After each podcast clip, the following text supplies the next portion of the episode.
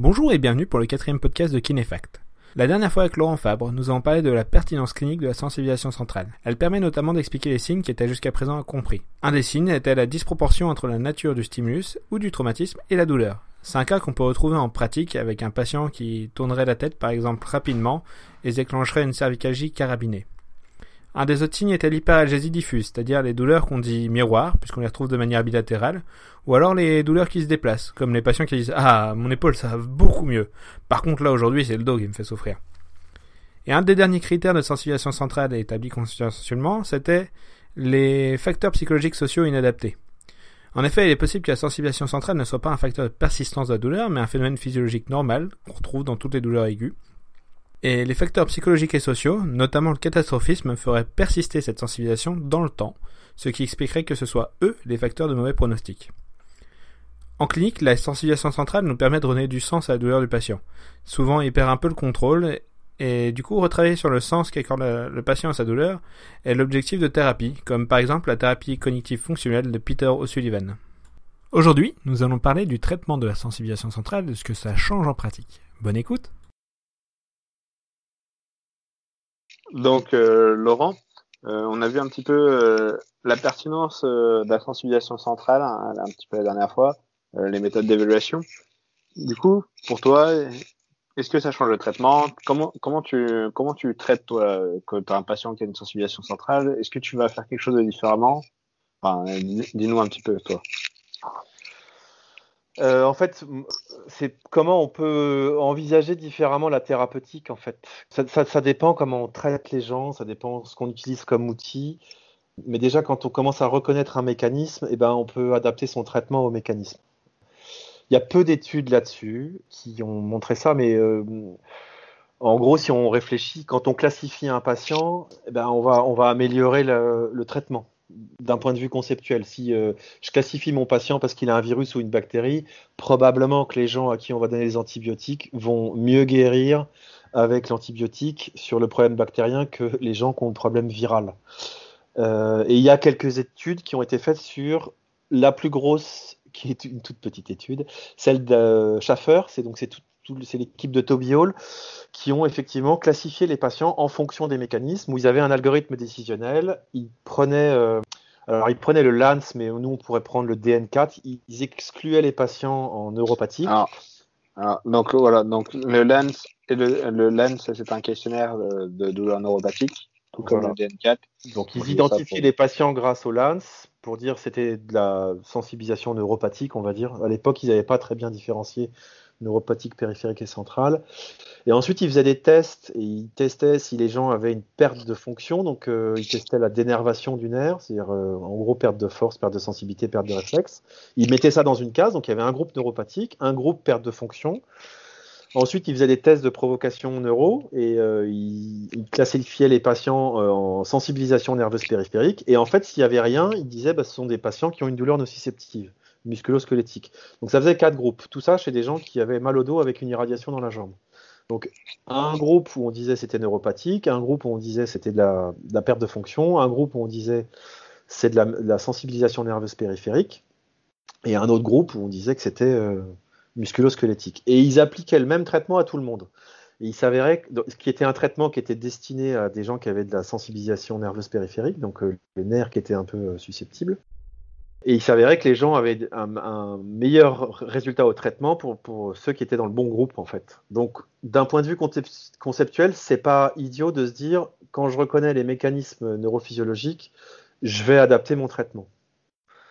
Maintenant, personnellement, un patient aigu ou un patient chronique qui a de la, qui a de la sensibilisation, ou je vais, voir des signes de sensibilisation périphérique ou centrale, globalement, euh, j'ai un peu la, même approche avec tout le monde, c'est-à-dire que je vais, euh, donner du sens à leurs symptômes, euh, je vais désensibiliser l'alarme et je vais donner d'autres options pour qu'ils puissent s'en sortir en fait.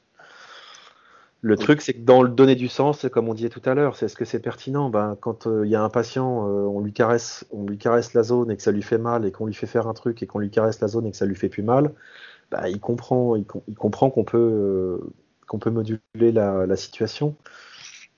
Très bien. Et du coup, tu as parlé de désensibiliser l'alarme. Comment ça se traduit pour toi en pratique? Bah là, c'est tous les outils, que ce soit par la parole ou que ce soit par le toucher, en fait. Le truc, en fait, qu'est-ce que ça pourrait changer sur le traitement de personnes qui ont l'habitude d'avoir une approche biomécanique où euh, ils considèrent que quand on modifie la biomécanique, on donne des solutions aux patients et que du coup ils cherchent des trucs, des, problèmes biomécaniques dans le corps des gens. Euh, la sensibilisation centrale, ça permet de comprendre que la biomécanique, ça se modifie pas. Ce qui se modifie, c'est la biologie et que la, compréhension par la biologie, c'est beaucoup plus intelligent. Et aujourd'hui, ça nous donne beaucoup plus d'ouverture d'esprit sur la compréhension du symptôme du patient. Donc euh, c'est à partir de là où pour moi, ça change le traitement. D'accord, ok. Donc c'est plutôt plus sur un petit peu le raisonnement de fond plutôt que sur les outils utilisés, plutôt sur la, manière d'utiliser les outils, tu veux dire? Oui, alors par exemple, moi je suis ostéo, donc euh, j'ai appris à, traiter les gens avec mes mains. Ah, très bien, Donc voilà, donc on m'a dit, tu poses les mains et tu corriges ce qu'il y a dans le corps des gens. Quelqu'un où je vois que c'est de la douleur nociplastique, je vais tout de suite essayer de l'autonomiser. Donc du coup, je vais essayer de, de faire en sorte que il, ne, puisse pas croire que mes mains vont changer quelque chose dans son corps. Bien. Donc, ça, va, ça va aiguiller un peu mon traitement. Maintenant, il y a des gens qui comprennent bien. Je te donne un exemple d'une patiente que j'ai eue qui avait une douleur des douleurs neuropathiques par altération d'un nerf. Enfin bref, euh, trauma neuro. Première session, je la vois et on se donne des objectifs, euh, autonomisation, etc. Elle me dit ça y est, j'ai commencé à modifier des trucs. Là, je reviens vous voir dans trois semaines. Cette fois-ci, j'aurais vraiment besoin que vous me touchiez. D'accord. Parce que dans le contrat, c'était clairement établi, en fait. C'est-à-dire qu'on avait commencé à donner des objectifs, mais là, il y avait un moment donné, elle avait besoin d'être touchée par un thérapeute pour désensibiliser son, son problème. C'était pas le traitement en soi, en fait, puisque à côté, il y avait tout un programme de. Il y avait un partenariat, en fait. Donc, je pense que ça, ça change juste le focus. C'est-à-dire que c'est de, comme on comprend que la douleur, c'est toujours une histoire de sensibilisation du système nerveux, et eh ben, d'utiliser notre thérapeutique en se disant bah, on essaye de désensibiliser le système nerveux. Je vois, très bien. Je pense que ça répond assez bien à la question. Donc, qu'est-ce que ça change au traitement Du coup, un petit peu comment comprendre, euh, comment interpréter ça? Bah, same same but different, comme diraient les Indiens. C'est voilà, on fait différent, on fait la même chose mais de manière différente. Tout à fait. Ok.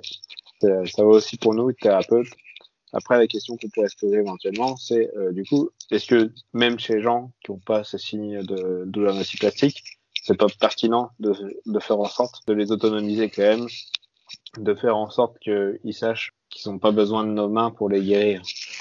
Bah oui, mais en même temps, euh, encore une fois, ça dépend du contrat qu'il a avec le patient. Un patient qui, euh, qui a des bonnes, il y a un très mauvais terme de, en français, mais on dit good coping skills en anglais. C'est-à-dire, les patients, tu sais que de toute façon, tu, vas l'aider à aller mieux, tu le manipules, et deux jours après, il va mieux, et tu sais que tu le reverras pas pendant un an, parce qu'il, voilà, il, il, s'est pas trop, il s'est pas trop posé la question, et qu'il a envie d'être manipulé, qu'il veut que ça aille mieux, il veut sentir qu'il bouge mieux, et que de toute façon, après ton intervention, le lendemain, il va recourir et qu'il n'a pas peur en fait euh, et eh ben on prend des, on, choisit différemment l'utilisation de ses mains en fait. Qu'un patient qui est flippé, qui, on se dit bah là si je le manipule, il va croire qu'il avait un truc de bloqué. Il y a des signes de douleur nociplastique. Là, c'est peu indiqué en fait. Voilà, ça, ça, ça permet d'aiguiller. Ça, ça c'est une petite lumière dans le brouillard, on va dire.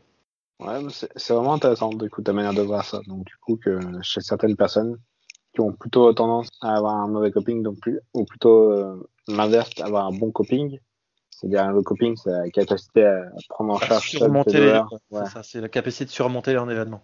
Ouais. Euh, du coup, c'est personne avec un bon coping, en fait, t'as peut-être pas besoin trop de t'embêter à, à, faire en sorte de pas les rendre dépendants parce que de toute manière, ils seront capables de se débrouiller seuls. Ouais, je pense que ça, ça donne de bonnes clés. Merci de nous avoir écoutés. C'est la fin du quatrième podcast de Kinefact. La prochaine fois, nous parlerons des autres phénomènes impliqués dans la persistance des douleurs. À la prochaine!